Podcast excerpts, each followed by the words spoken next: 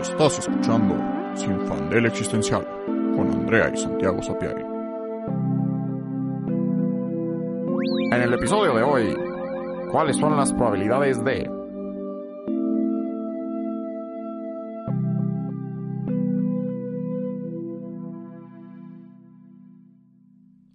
Hola, yo soy Andrea. Y yo soy Santiago. Y en el episodio de hoy tenemos de regreso a Hugo Harleston, físico, coleccionista de piedras y entrenador Pokémon y novio de Andrea. Bienvenido otra vez, Hugo. Hola, muchas gracias por invitarme hoy. Hoy vamos a hablar de un tema muy divertido, sobre cuáles son las probabilidades. Y más que cuáles son las probabilidades, justo en general sobre probabilidad, que es algo que tenemos presente todo el tiempo, todos los días, aunque nosotros no estemos pensando en ellas, pero definen prácticamente el mundo en el que vivimos. Entonces es muy interesante ver cómo nosotros podemos ver, lo dije muy raro, pero se entiende, que las probabilidades este, de que sucedan ciertas cosas son muy contraintuitivas. Cuando nosotros pensaríamos que son muy bajas o muy altas, en realidad es al revés, o no. Entonces, ahorita les voy a poner varios ejemplos, vamos a, a divertirnos jugando varios ejemplos de probabilidades, este, de que pasen ciertas cosas que nos van a volar un poquito la cabeza.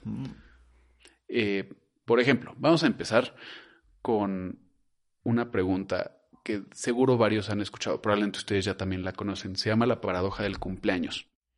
¿No me es suena? una paradoja, que realmente no es una paradoja, ese es el nombre que le dieron, pero la pregunta es, y les, se las pregunto a ustedes, denme una respuesta antes de platicar cuál es la de verdad, que dice, ¿cuántas personas necesitas juntar en un cuarto para que la probabilidad de que dos de ellas cumplan el mismo día sea del 50%?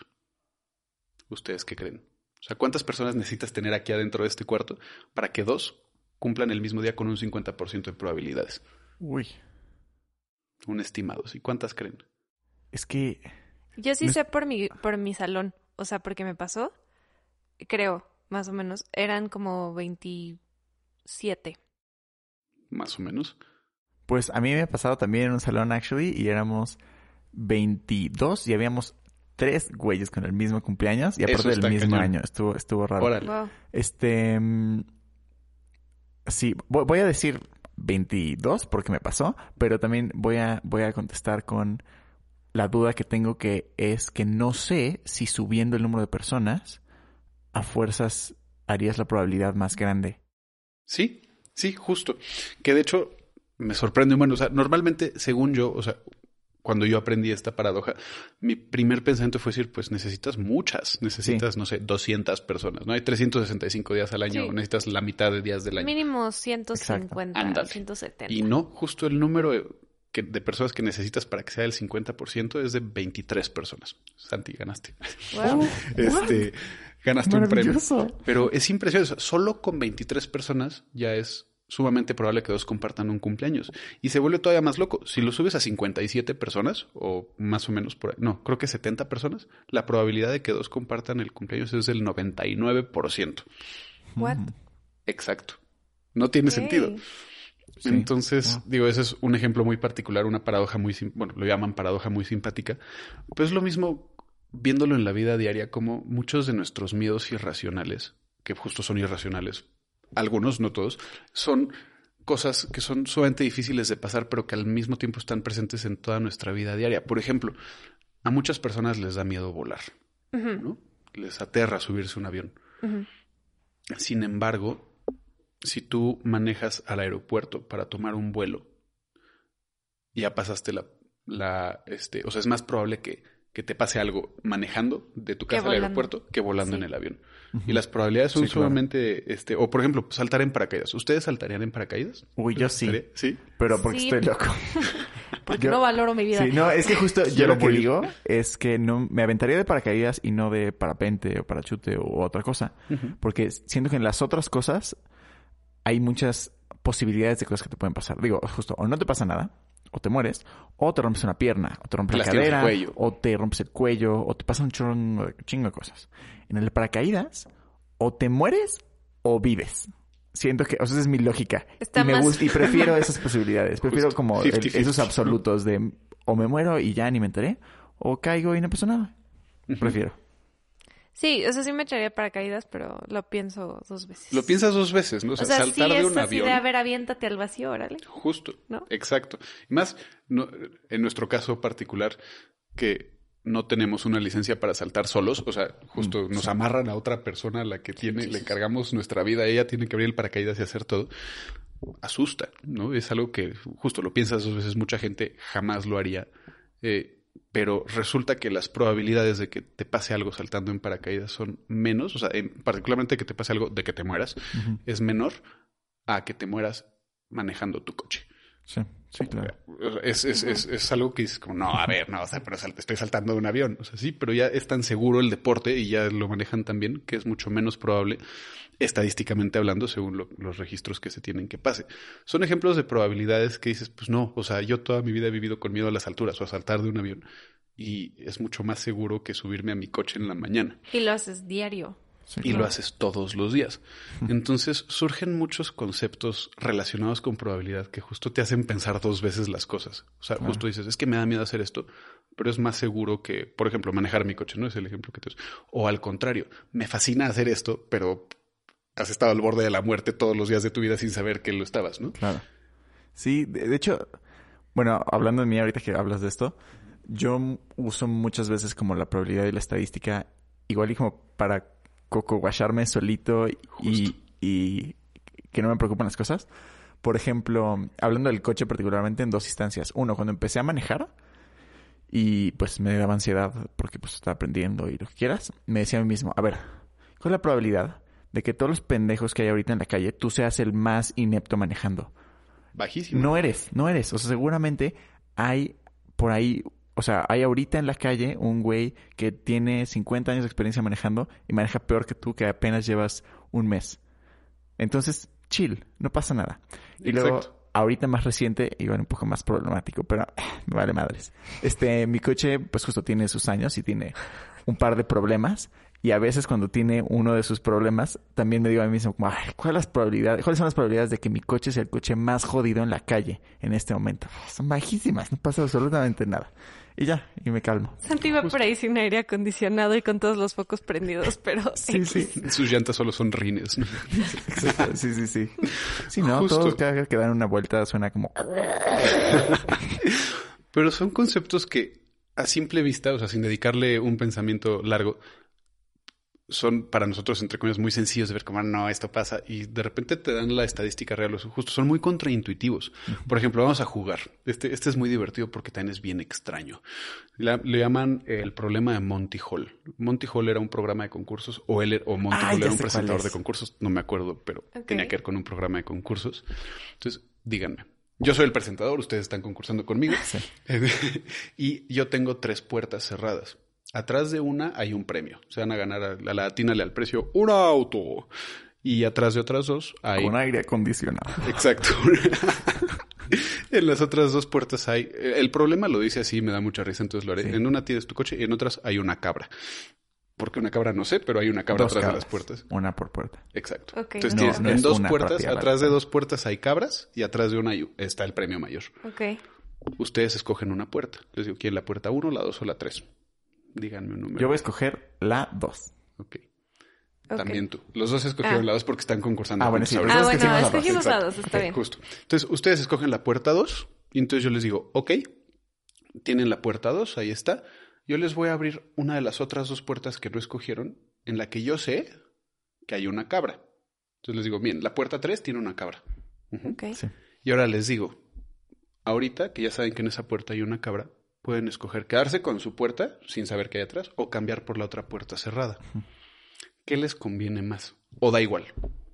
Yo me lo sé, entonces no voy a decir nada. Pero sí es interesante porque la primera vez que lo hice, este... O sea, me acuerdo que lo que pensé fue como, a ver, pues en realidad da igual, siguen siendo 50-50. O sea, más bien, antes eran 30, o sea, un tercio de 33. probabilidad, 33. Ahora son 50-50, pues nada más crecieron, pero en realidad a mí me sigue valiendo madres. Y también, o sea, intuitivamente, a mí me pasa siempre en, proba- o sea, en temas de probabilidad que lo primero que pienso es como, al final vale madres que tanto pueda pensar, el coche está atrás de la puerta de la que está. Y, Sí, eso, no- y eso no va a cambiar. No es el Exacto. coche de Schrödinger. o Exacto, sea, no es el coche de Schrödinger que va a cambiar o sin mi muerto. cálculo matemático. Exacto. Entonces, O sea, es de que si le atinaste, le atinaste, y si no, pues no, y vale madres. Y entonces, 50-50. Este, y, y entonces sí, esa fue mi lógica. No voy a decir qué haría. Ok. Andrea, ¿tú qué ¿Tú qué dices? ¿Te conviene quedarte con la puerta que escogiste sabiendo que abre una con la cabra? Ajá. ¿O da igual cambiarte o no? ¿Te conviene cambiarte, quedarte? Da igual. ¿Qué opinas? Mm. No tengo idea. O sea, estoy pensando como por qué importaría o no. O sea, no sé si es un tema justo de la probabilidad. O sea, Pues- de que, de que, Justo cuando tú escogiste una puerta, ajá, las tres estaban cerradas. Sí. Entonces, la probabilidad de que te ganaras el coche era una en tres. sí, Tiene sentido. ajá, Ahora que ya te abrí una, quedan dos. Entonces, uno como en primer, en primera instancia pensaríamos como, como justo como tú dijiste, Santi, dices, ah, bueno, ahora solo hay dos y yo tengo una y hay otra. Entonces es 50-50. Ajá. Entonces es más probable, o bueno, da igual que me cambie o no porque la probabilidad de ganar es la misma con cada puerta. claro. Ya no es un tercio en cada Es puerta. uno sobre dos, o sea, 50-50. Ajá. Es lógico, ¿no? Sí, Pero no. ¿por qué? Justo A ver. Porque cuando tú tienes las tres puertas cerradas, la probabilidad de cuando tú escoges una es de un tercio. Sí, Entonces, ¿cuáles son las probabilidades en total de que el coche esté en las otras dos? Dos tercios. tercios. Yo te abrí una puerta. ¿Por qué cambiaría esa probabilidad? O sea, sigue siendo dos tercios de probabilidades de que el coche esté en la puerta cerrada que en la tuya.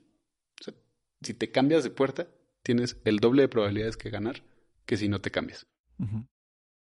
Está raro, ¿no? Está Sí. muy confuso. O sea, siempre tienes que cambiarte porque por probabilidad tienes 66.6% de probabilidad De atinarle si te cambias. Exacto. Entonces, es un ejemplo Hmm. muy difícil de ver, pero Por que se ve más pero claro. justo al final, lógicamente, es lo que yo digo, como, ¿el Justo. coche está o no está? Y Está la o no atinaste, está. no la atinaste, y pues ya. Hay una forma mucho más clara de ver lo que dices como, ah, claro que sí, ¿no? Ahora imagínate que yo tengo una baraja de cartas, normal, de, de una, una baraja, un deck sin joker, son 52 cartas, ¿no? Digo, escoge una carta sin verlas, están todas volteadas, escoge una, no la voltees. ¿Cuáles son las probabilidades de que hayas escogido las de espadas? Pues uno de Uno de 52. Una 52, 52. ajá. Digo, ok, ahí la tienes. Yo voy a voltear de las 51 cartas que me quedan, volteo 50 que no son el as de espadas. Entonces, o la que tú tienes es el as de espadas o la que yo tengo, pero ¿qué es más probable? La que tú tienes. Exacto. Sí, sí, claro. Ya. Es absolutamente fuck. lo mismo con las tres puertas. O sea, la probabilidad de que el as de espadas sea la que yo dejé cerrada es 51 en 52, Ujú. porque esas son las probabilidades que había antes de que, o sea, cuando tú escogiste la carta de que estuviera acá. Sí, porque tú sabes dónde está y yo no. Ajá, pero de todos modos, o sea, tú al tomar la carta, Tienes una en 52 posibilidades de tenerla tú y 51 en 52 acá porque hay 51 cartas acá. Y entonces es mucho más probable que esté en este bonche. Si yo volteo todas las que no son el as de espadas, sea la tuya o la mía, esa probabilidad sigue siendo la misma. Lo mismo pasa con las tres puertas, aunque se ve más raro, ¿no? Pero es, pero es Sí, o sea, al final tienes dos tercios solo por, por cambiarte de puerta en vez de un Justo. tercio. justo. Es Y al ejemplo- final, de todas formas, puedes perder.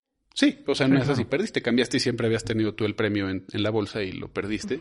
Pero en cuanto a probabilidades se refiere, es mucho más probable que esté en la otra puerta que en la que tú escogiste, que es muy contraintuitivo. Claro. Y justo, digo, estos son dos ejemplos, el del cumpleaños, el de Monty Hall, son dos ejemplos como muy de juego, ¿no? O sea, así de, ah, el cumpleaños, ah, el premio mayor. Pero justo con este tipo de datos, cuando tú analizas muchos datos, se prestan a justo a malas interpretaciones si no conoces bien tus probabilidades.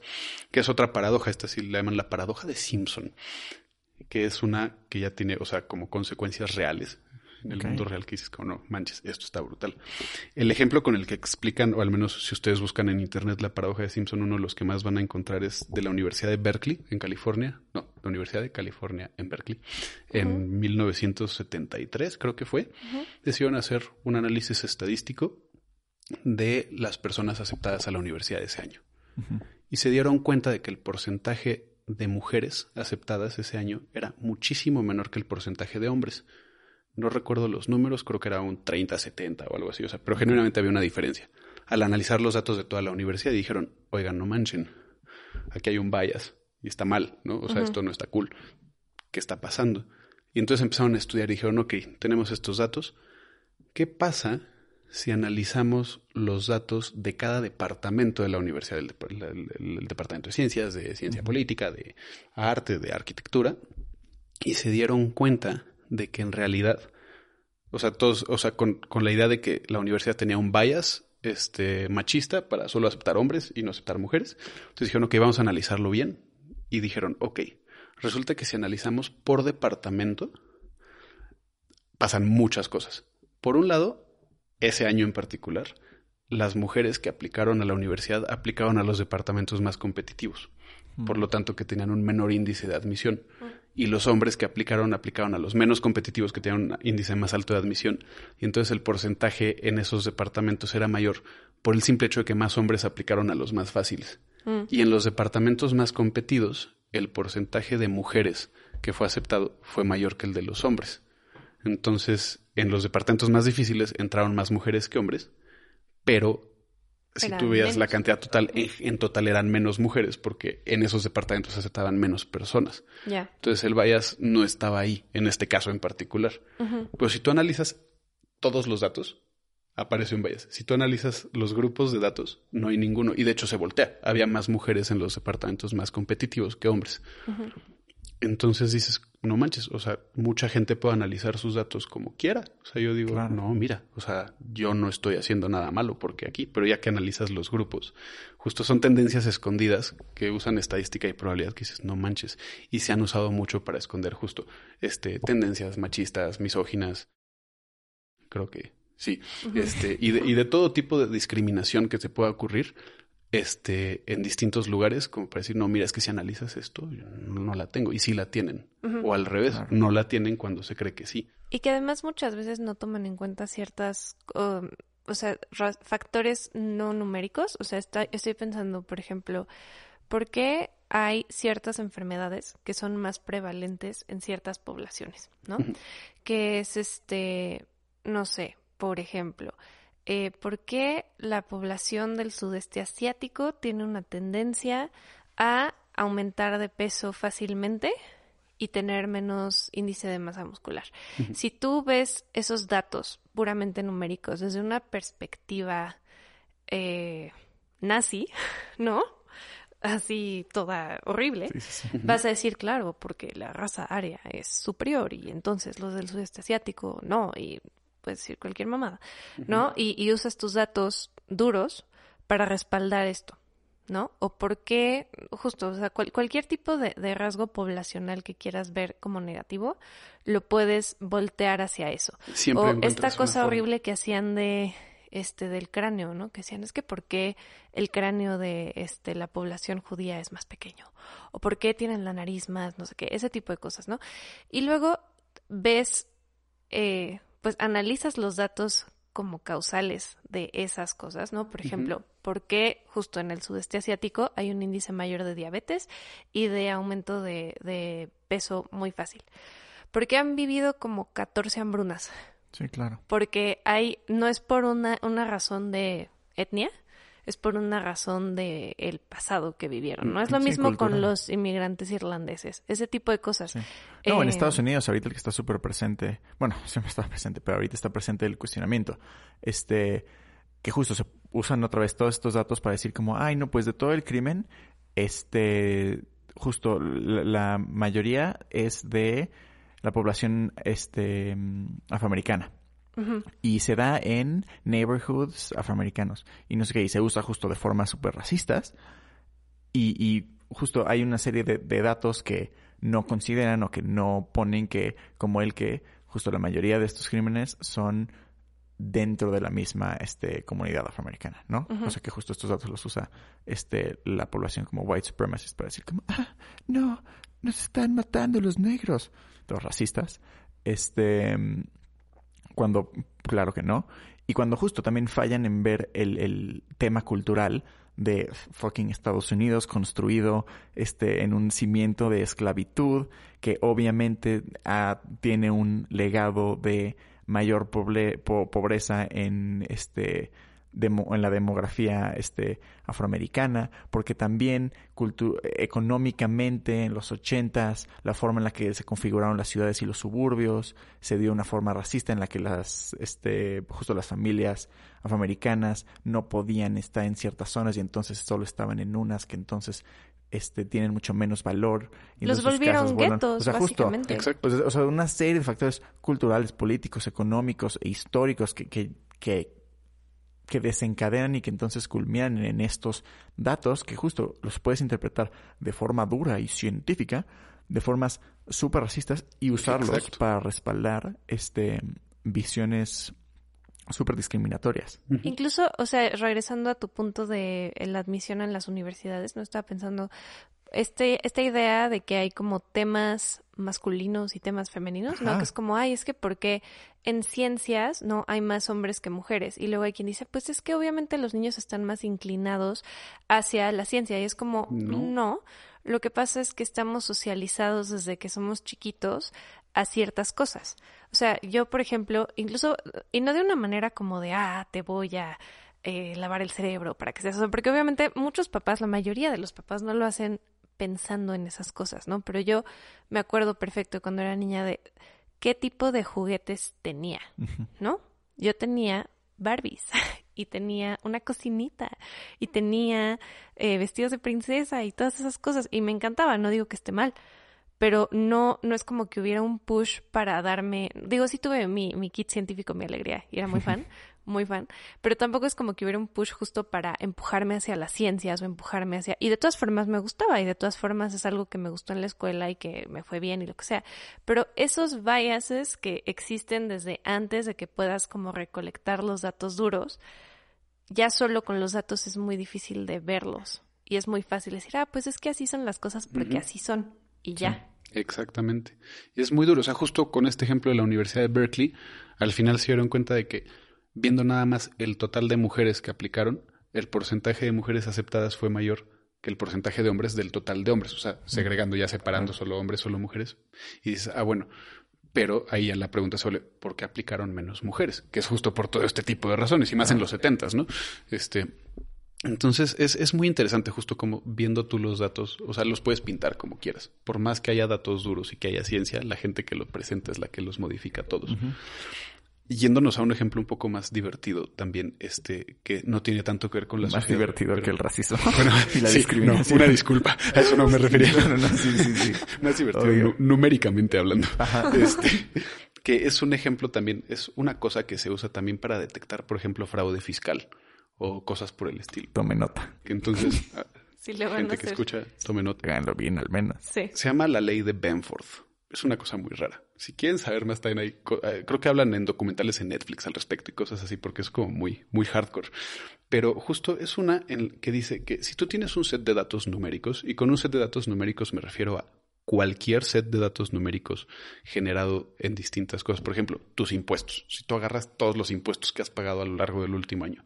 O datos más duros, si quieres, constantes físicas, ¿no? Ya saben que existe el número, este, se llama H barra, o, o sea, co- constantes de la física, la constante gravitacional, no sé qué. Si tú juntas todas, siempre se encuentra, al analizar todos estos números juntos, que el porcentaje de cifras que empiezan con el número 1 es mayor que las que empiezan con el número 2, que es mayor que las que empiezan con el número 3, y así sucesivamente hasta el 9. Entonces, las cifras que empiezan con el número 9 son mucho menos que las que empiezan con el número 1. Si tú haces tus impuestos y no haces fraude fiscal y haces y calculas estas, estos porcentajes de números, se dibuja una curva muy clara de cómo el 1 está hasta arriba y vas bajando hacia el 9. Si tú modificas tus datos y haces fraude, pues tú dices, bueno, pues me invento números al azar y que aquí le pongo un 2, 3, 5 y aquí no sé qué y no sé qué. Esa curva desaparece por completo. Se hace una línea plana. Y entonces Mal. se saben que hiciste fraude fiscal. Entonces, Mm. hagan fraude fiscal de acuerdo a la, A la ley, ley- de la ley de. Exactamente. Y es No, no, si Federal impresionante. Existencial no condona el fraude fiscal. Nos Oficialmente. estamos animando. CAT 0% ¿Qué te informativo. informativo? Come frutas y verduras. Pero sí, o sea, justo con la ley de Benford te dice, más o menos las cifras que empiezan con 1 en este tipo de datos son alrededor del 30%, las cifras que empiezan con 9 son alrededor del 5%, y entonces se- dan cuenta de fraude fiscal. También lo, lo- se fijan, por ejemplo, en imágenes modificadas. Cuando tú tienes una imagen en tu compu digital guardada, o sea que tal cual tomaste tu cámara y la pasaste a la compu y no la has guardado más, a cada píxel de la cámara se le asigna un valor numérico Mm. este, para al guardarla en la memoria de la compu. cuando tú modificas la imagen y la vuelves a guardar, esos valores numéricos cambian. Y entre más veces las guardes, cambian más veces. Mm. Entonces, la primera vez que le asignan los valores, o sea, cuando tomas la foto y la pasas a tu compu, esos valores numéricos cumplen la ley de Benford. Se ve esa curvita. Entre más la modifiques, esa curva se va achatando, achatando, achatando, achatando. Entonces, por ejemplo, cuando alguien quiere presentar como evidencia algo photoshopeado de, mira, yo no estuve ahí y borraron tu cara y pusieron otra, este, analizan la ley de Benford en la imagen y si la curva es menor a lo que debería ser, Mm. es Photoshop, estás mintiendo. Es algo súper raro. ¿Cuáles son las probabilidades? Pues tiene que haber 30% de probabilidades de que los números empiecen con 1, 5% con 9.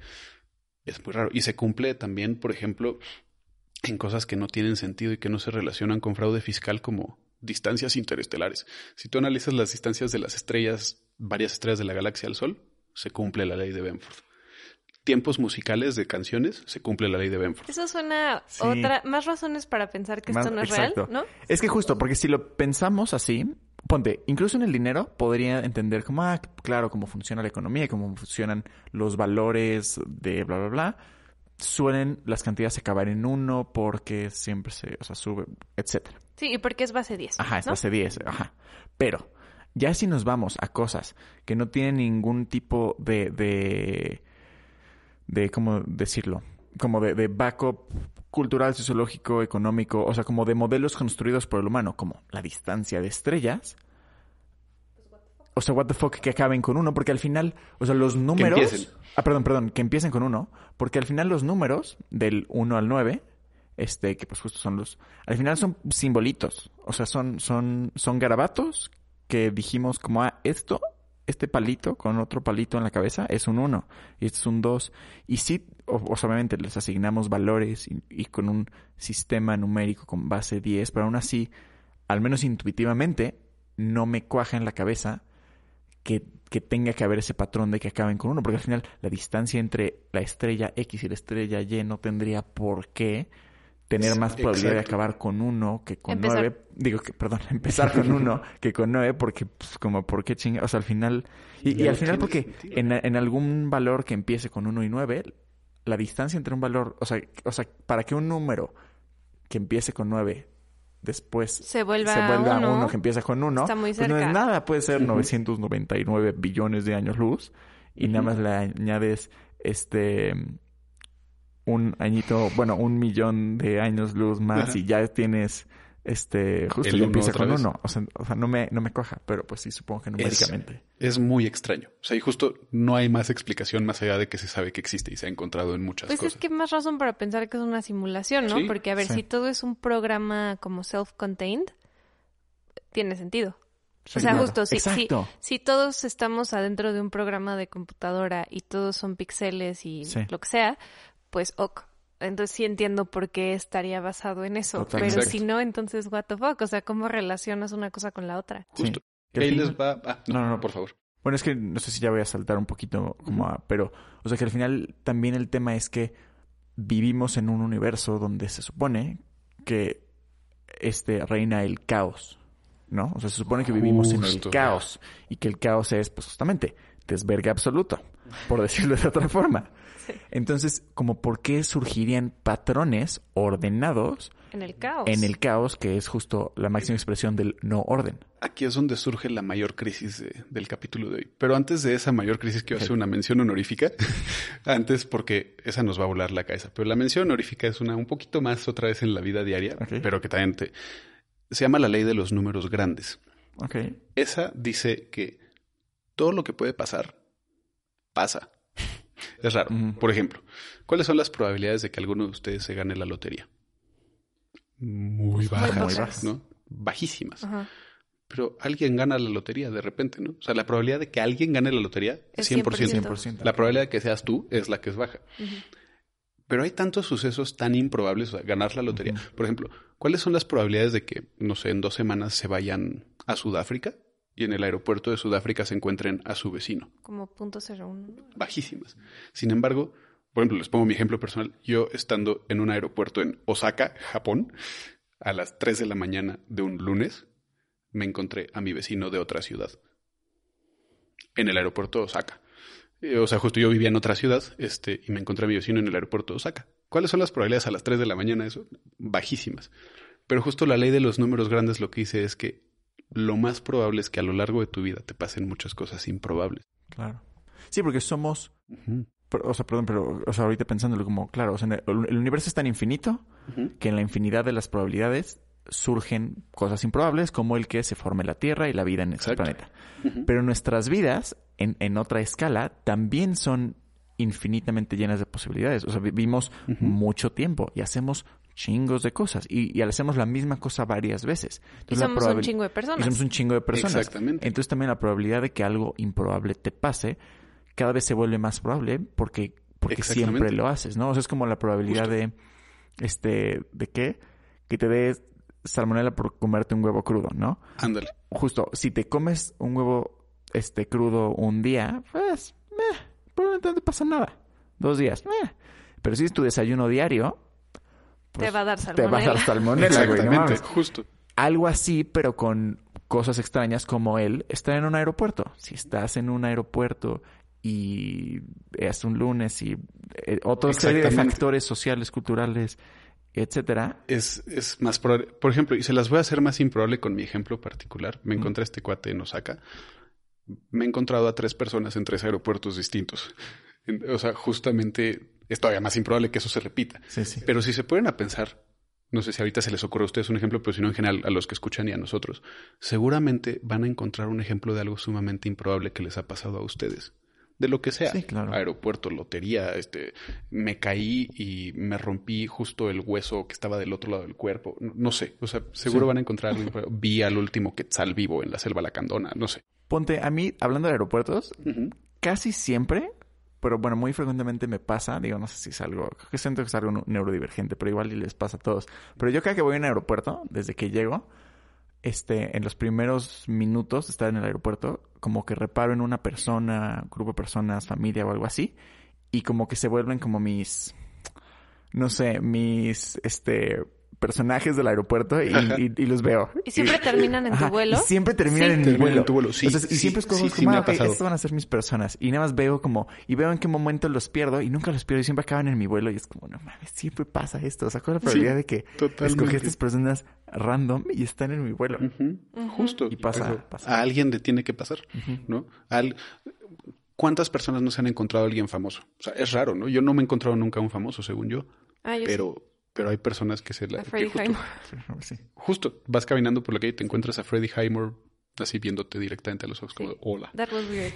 Esa es una historia para otro momento, sí. pero sí. Pero son cosas improbables que te han pasado. Entonces es interesante pensar en eso. Como dices, no es que nunca me he ganado nada, nunca me pasa nada. Pues, Lo más probable es que sí te haya pasado algo o que te vaya a pasar algo. Que ¿no? también por eso luego me causa conflicto la probabilidad.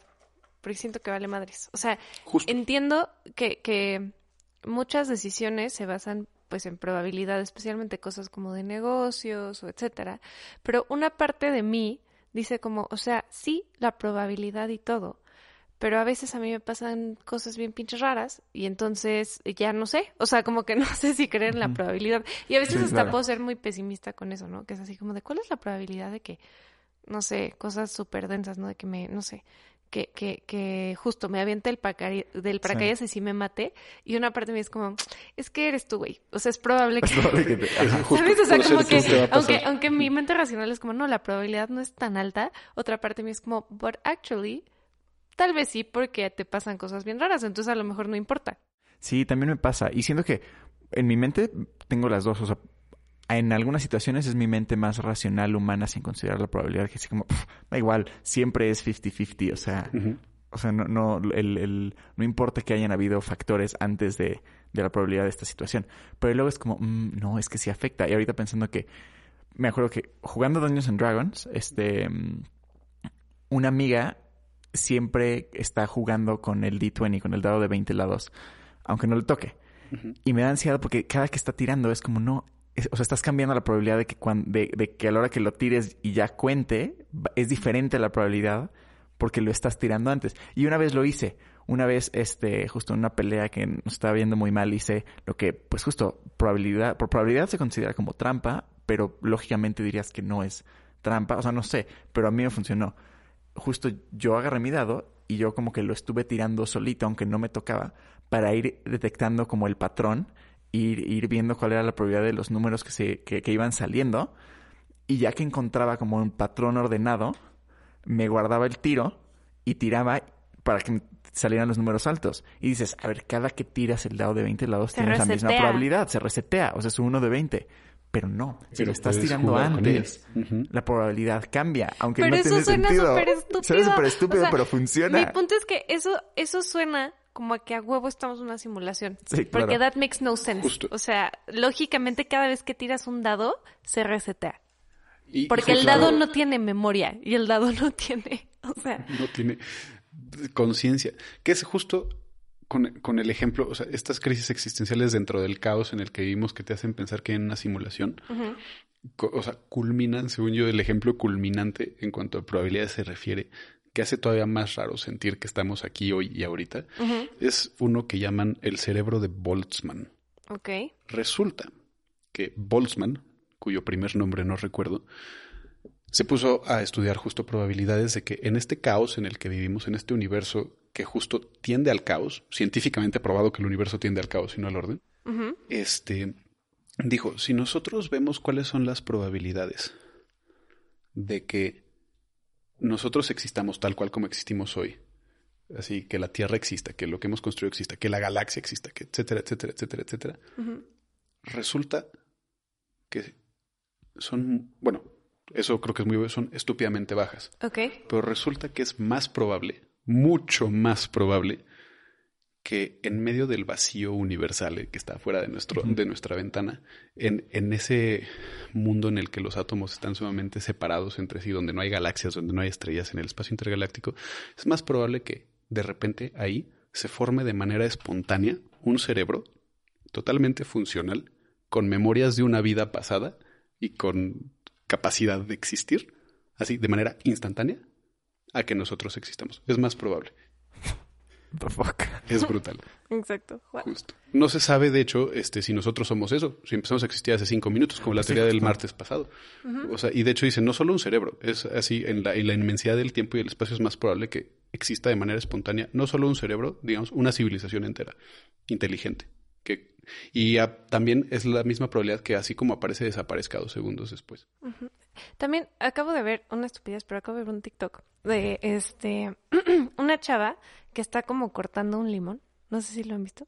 I mean, Ok, Hay- es hay que- varios. No, no, no, no, no, es que dices el, el aesthetic. No, no, no es. Ah, este está bien raro. Es como un video de una cámara como de seguridad. Ok, no. O sea, está como en una cocina, Sí. ¿no? Y corta un limón a la mitad y luego lo corta como en un cuarto. Y lo deja y se va a hacer otra cosa. Y cuando regresa el limón que cortó en un cuarto está pegado.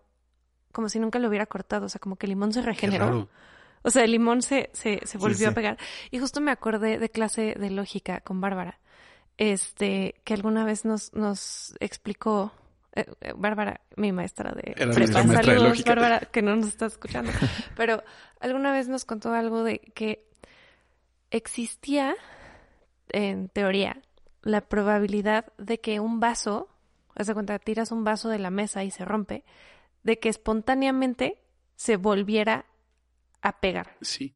O sea, eso existe. Eso, eso, en teoría, puede pasar. En teoría existe la probabilidad de que ahorita en dos segundos entres en combustión espontánea y te Ajá. cenizas. Punto. Pero hay gente, sí ha pasado eso, ¿no? Ah, sí, sí, la, la gente- combustión espontánea, sí. según yo, sí, sí, Ah, no, no, sí sí, ha pasado. Ah, ahí está. Ah, no, no, sí ha pasado, ¿no? ¿Sí? Siempre Ah, no. O sea, muy pocas veces. pero pero ha puedes solo entrar en Pero combustión justo, espontánea y sí. morirte. Sí. Y es, es, es el mind blowing. Como el cerebro, es, es, es tan raro el cerebro de Boltzmann, o sea, como concepto, que todas las teorías del universo, se, hasta ahorita, o sea, según las probabilidades dentro de los universos, un- los universos, el universo en el que vivimos, según la teoría del universo hoy en día, es más probable que exista este cerebro espontáneo a que existamos nosotros y que se formen y desaparezcan todo el tiempo. O sea, que ahorita sí ya se está formando uno, ya desapareció, se formó otro, ya desapareció.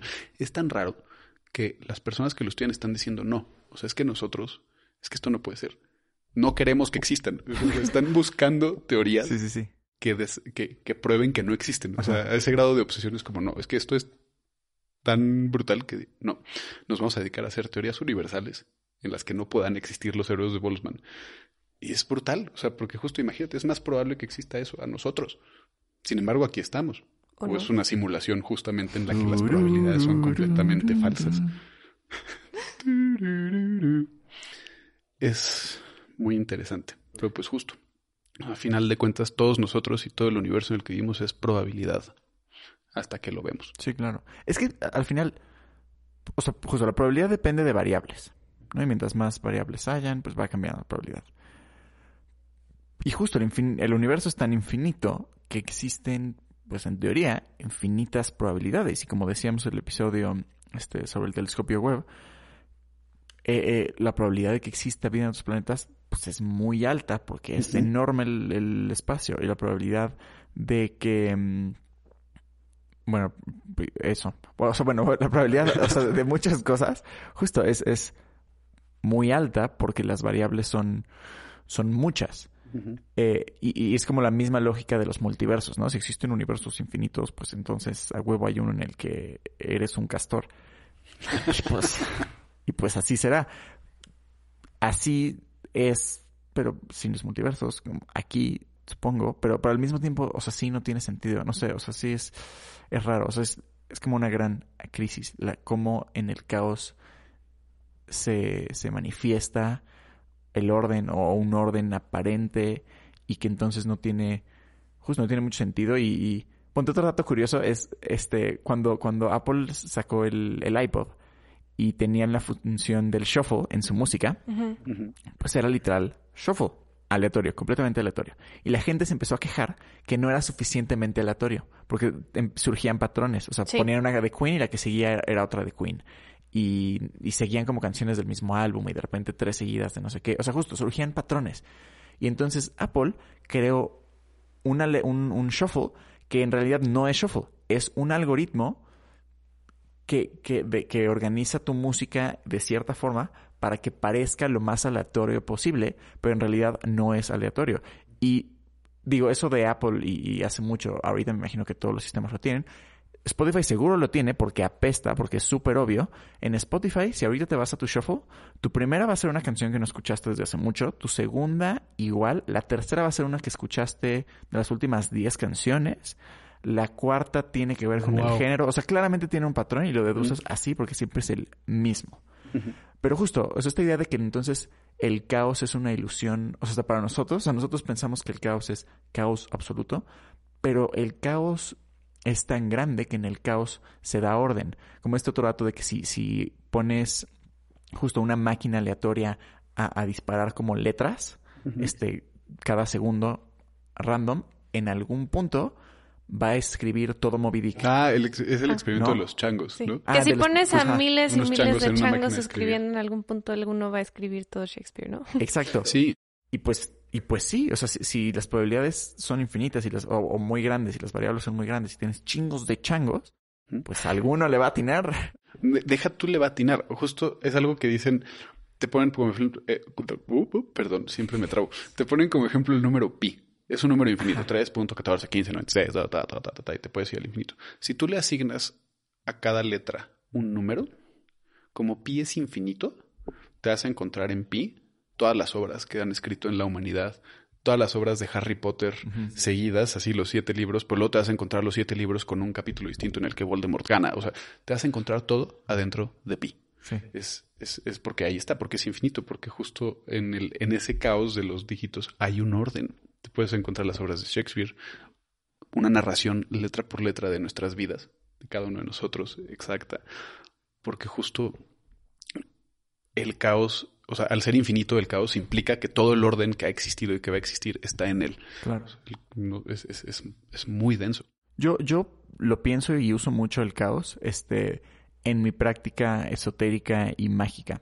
Este, yo como concibo el tarot, mucho es a través del caos. O sea, justo como ya lo he platicado, leo las cartas, este, y me considero como, me gusta decirlo eh, un poco como chiste, soy un practicante no creyente. Como alguien diría que es católico, este, no practicante, yo soy practicante no creyente. Sentido que hago tarot, astrología y un chorro de magia, pero no tengo creencias firmes y estables sobre qué es lo que está pasando, nada más creo en la práctica. La práctica funciona y no me importa cuál es bien el motivo. Pero el motivo que me doy a mí mismo de las cartas es que En, en el tarot, este, las 72, 78. Siempre se me va el número. 78 cartas. ¿Dos? Se- No son sé. 72 o 78. Ujú. Terrible que ya se me olvidó cuántas son. Pero bueno, justo en la probabilidad de todas esas cartas y, y que las estás revolviendo, como yo lo pienso al leer las cartas, es que en el caos que yo creo al revolverlas,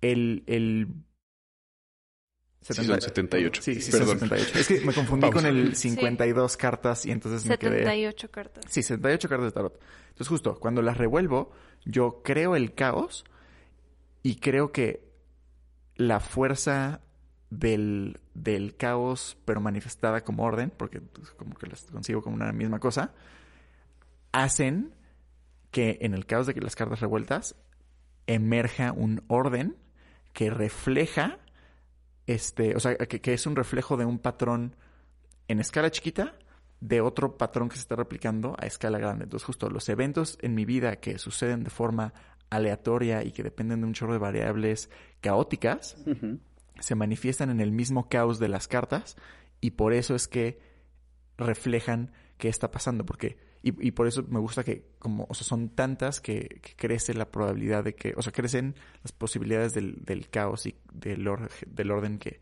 emerge del mismo. No sé si me expliqué muy bien.